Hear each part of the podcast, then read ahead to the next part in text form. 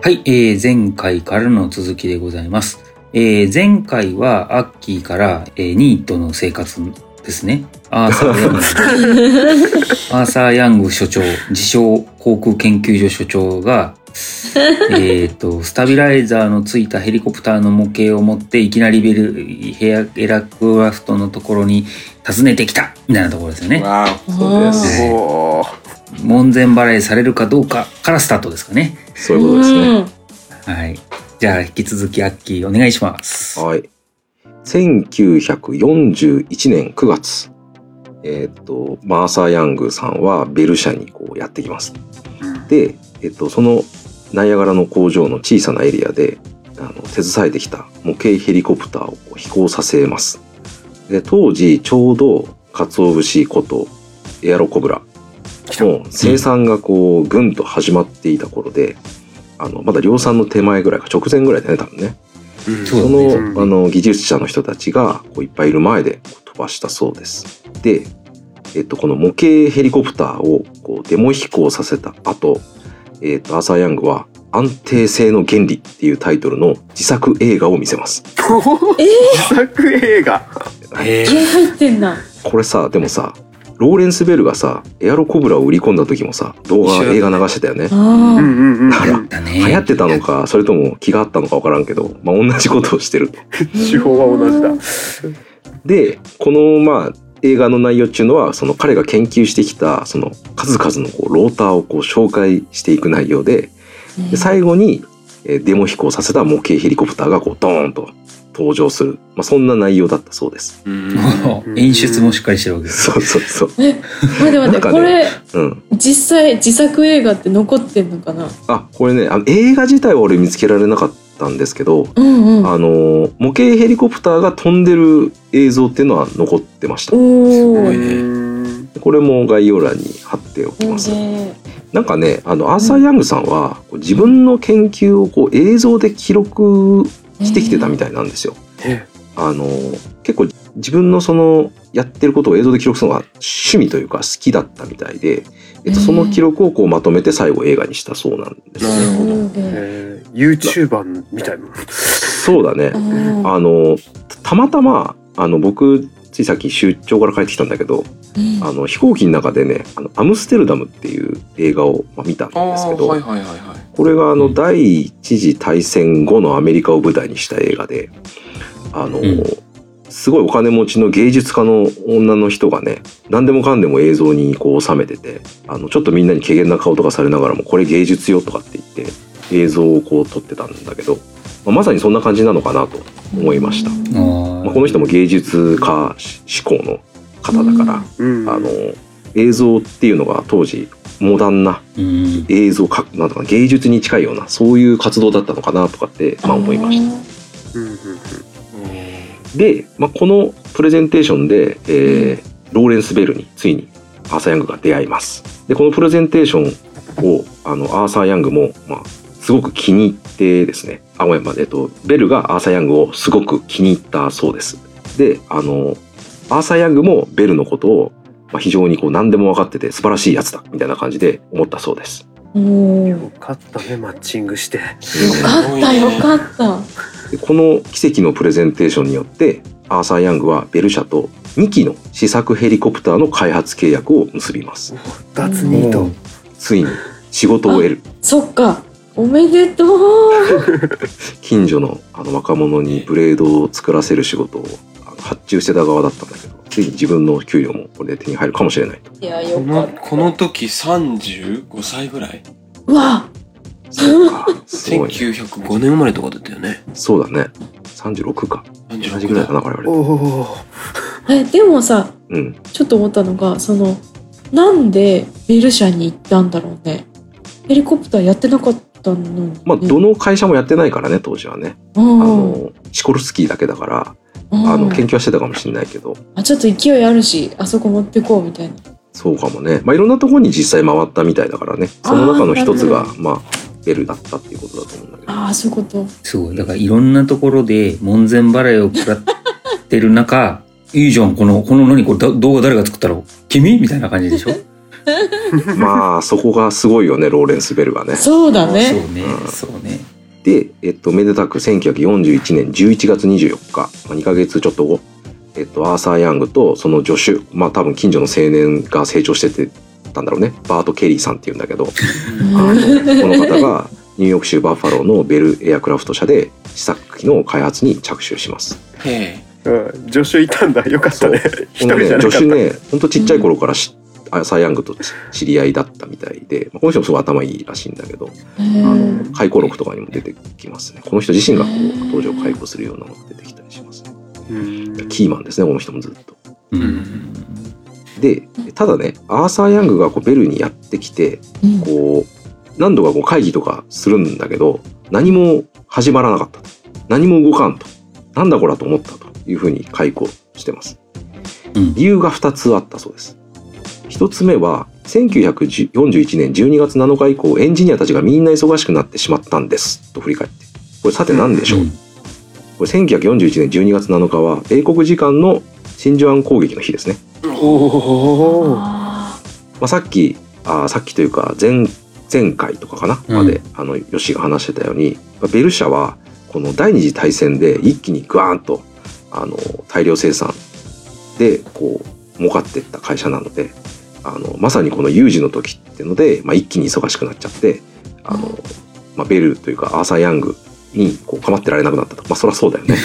あでもう一つの理由は、えっと、実はこのアーサー・ヤングとベル社が結んだ契約の中にこう予算25万ドルっていうのが書いてあったんだけどこれのほとんどがこう図面を作るっていうところにこう割り当てられてたそうなんですよ。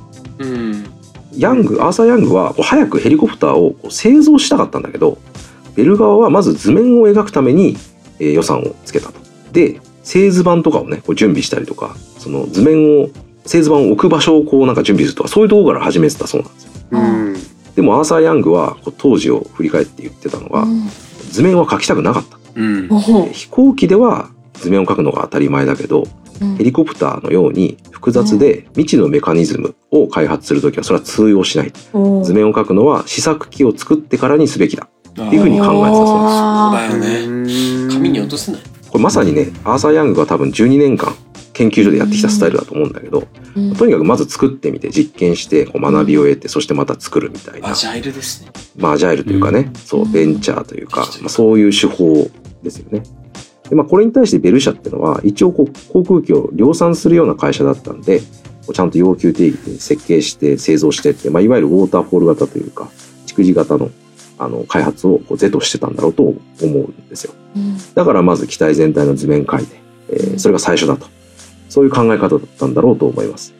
まあでもこういう未知の製品ってやっぱなかなか一発では正解出ないんですよねうん。だから作って試して学んでまた作ってを繰り返してこう正解に近づいていくっていう手法がまあ有効なんだろうなと僕も思います。うんなかなかその部品を作る時っていうのはもちろん図面描くんだけど全部をこう設計してでじゃあ製造っていうふうにこう綺麗にはやっぱりいかないと思うんですね。まあ、特にその空気力学的な現象って現代ですらやっぱ数値解析でも完全にこう予測することって難しいし、まあ、ヘリコプターの場合特にこう複雑な構造体と空気力の相互作用、うん。まあ、空力弾性とかっていう分野もあるけどあとは振動とかね、うんあのなかなかこう机上で予測して設計に全部落とし込めるとは限らないものがたくさんあったと思うんですよ。うんうん。うん。まあ、EV トールもそうじゃないですか。同じで、まあ、うん。僕もこれ完全に個人的な意見ですけど、まあ、まずちょっと作ってみてっていうのがまあ大事なんだろうなっていうふうに思います。うん。まあ、この状況を何とかするためにアーサー・ヤングは製造部長にこう苦境をね説明してうん。味方につけます。うんなんか設計のやつらはこう図面をまず書いてとか言ってるんですけどやっぱ作ってみないと分かんないじゃないですかとかって言ったかもしれないけど、製造部長さんをねこう味方につけんでねなるほどでその人をうまく使ってあのこの25万ドルの予算っていうのを制作費にこう引き当てるっていうふうに契約を変更することに成功します。すおごいね。これでやったと。こうんれで作れると。なんかあれだねお 大人になったねちょっと 確かにね。っとやり方を学んだなって感じの感じがするよ、12年間引きこもってたとは思えない交渉力で、ね。思えないそうそうそうそうそうただね、こう一難去ってまた一難。今度は、もう資金提供そのものがこう止められようとしているっていうことをこう耳にしますえ。その理由は、うん。ローレンス・ベルがエンジンが停止した場合のヘリコプターの安全性について懸念を抱いていたからだそうです。おおまあこれ鋭いよね。おうんううんんうんうん。自由落下しちゃうんじゃないのそうそうそう。で、そこでアーサー・ヤングは、その模型ヘリコプターに生卵を乗せたまま、オートローテーションで着陸させて、ほら大丈夫でしょ？って安全性を証明しようとします。な。うん。うんこれどうやったかっていうと、工場の天井から地面まで30フィートぐらいあったらしいんだけど、そこにワイヤーを張って、それに沿って模型ヘリコプターをこうオートローテーションでフィューンと落とすっていうあの仕掛けを作ったそうです。で、うん実際こうローレンス・ベルが見つめる中、1回目の飛行。まずは模型ヘリコプターを垂直にそのワイヤーに沿ってシューンとこう上昇させなきゃいけないよね、落とすところまで。うんうん。上昇させるうん。だけど、上昇が早すぎて天井に激突、卵を割っちまったそうです。いきなり。しょっぱな。あの天井か天井に当たっちゃったんだねオートローテーションの前に、ボチャンってぶつかっちゃって、あ、早すぎたってなっちゃった。あちょっと待ってちょっと待って試験入る前の話ですよね でも気を取り直して2回目の飛行、はい見事に卵を割らずにちゃんと機体が着陸でローレンス・ベルも大満足して結局これで資金提供があのにちゃんと合意したとおお勝負師ですよねうん。うん。こう12年間ニートだったくせになんか謎のすごい自信を感じますねこういうところすごいね。うん。まあ、とはいえちゃんと予備の卵を買ってたっていうのも偉いと思います。そこで卵一個なんで今日これで終了でって。すいませんってなんないでちゃんと持ってたってまあ持ってたのか すいませんって買いに行ったのかごめんなさい。あの特に書いてなかったんでそうと言いましたけど。そんなこともありましたでその後アーサー・ヤングのチームはこうベルの本体のところから10マイルほど離れたガーデンビルっていうところにある古いクライスラー、まあ、車だよねクライスラーの代理店とガレージの方にこう移動します、まあ、そこを使っていいよって言われたんだよね。でそこにはこうちょっとした試験飛行ができるぐらいのあ裏庭とか草地があって。でそこに、えー機械工場製図室事務所こう作業場みたいなのをアーサー・ヤングは整備してきます。まさにその一つの場所で設計製造テストが全部できるっていう、まあ、理想的な環境を手に入れるわけですね。うん。でベルから設計担当者ツール担当者整備担当者など人員も得て約15人ほどのチームで最初の試作機であるベル30っていうモデルの開発を始めます。はでこの時のことをアーサー・ヤングはこんな風に言ってます。ガーデンビルに移転してからは本当に順調だった。小さな事務所に全ての頭脳が集まっているのであちこちにメモを送らなくても何が起こっているのかがわかる何か問題があれば機械工が図面を持ってきて質問すればいい。全てがシンプルだった。まあいいですよね。理想的な環境ですよね。うん。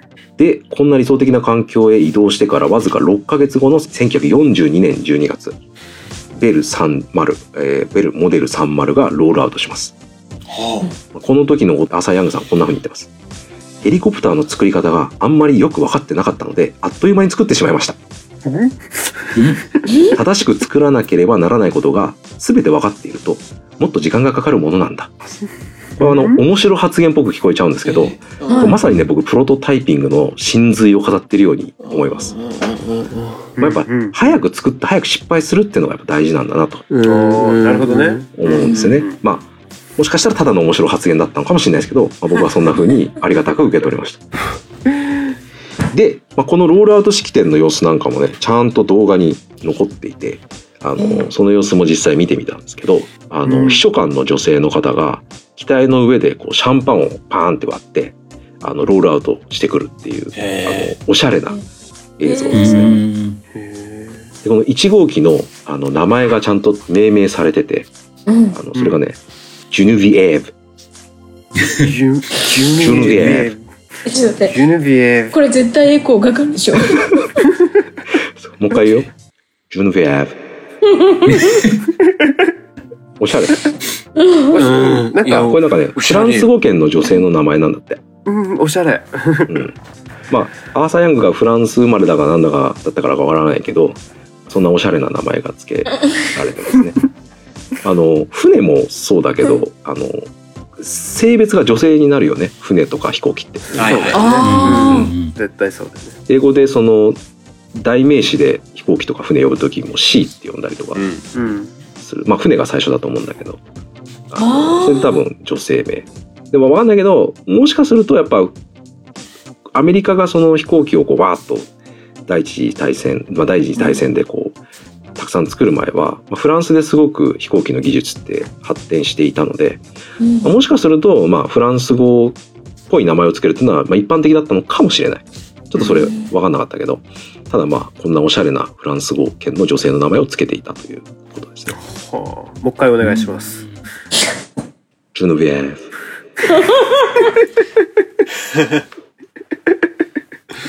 コブラーシュケ。ばいね。コブラシカからのジュニビエーブやばいね。やばい。ギャップ。なんか違うよね、全然ちょっとね。違うね。そうねえまあ、そんな、まあ、コブラシカが、あの、なんだろう、ローレンス・ベルの何かを表しているかどうかは分かんないけど、まあそんななんかちょっと好対照な感じのね、バリバリビジネスマン、バリバリこう営業マンみたいなローレンス・ベルと、バリバリ研究者みたいなアーサー・ヤングがこう出会って、ちゃんとアーサー・ヤングにローレンス・ベルが資本を提供して、しかもそれもちゃんと適切な資本を提供して、まあ製造費じゃなかったっていうのはあれだったけど、うんちゃんと物まで作ってっていうところに至ってるっていうのがなんかすごい歴史の妙というか。すごい出会いだなっていうふうに感じますね。まあ、ちなみにこのロールアウトの映像残ってるってさっき言ったけど、うんなんかね、めっちゃ雪降ってんだよね。え 大雪の日で。で、なんかね、あの、エピソードにも書いてあったんだけど、雪がすごすぎて、こう、ロールアウトビューってかっこよくね、格納庫から出てくるんだけど、あの、結局エンジンをかけずにヒューってすぐ退散しちゃいました。まあ後日、初飛行したらしい。なんでその日を選んだよって感じがする。まあ、というわけで、えっ、と、ベルモデル30というですね、後の回で話すけど、まあ、後のベルモデル47の、まあ、原型機みたいになるベル社、後のヘリコプターメーカーになるベル社の、ある意味ヘリコプター第1号機が、こうしてロールアウトしたということですね。えーすごいね。これ、えっ、と、いつだっけ ?1942 42年の12月ですね。か。だからえっ、と、VS300 が39年かな ?1939 年ぐらい飛んでて、うんで、それに遅れること2年って感じですかね。そういうことだね。うん。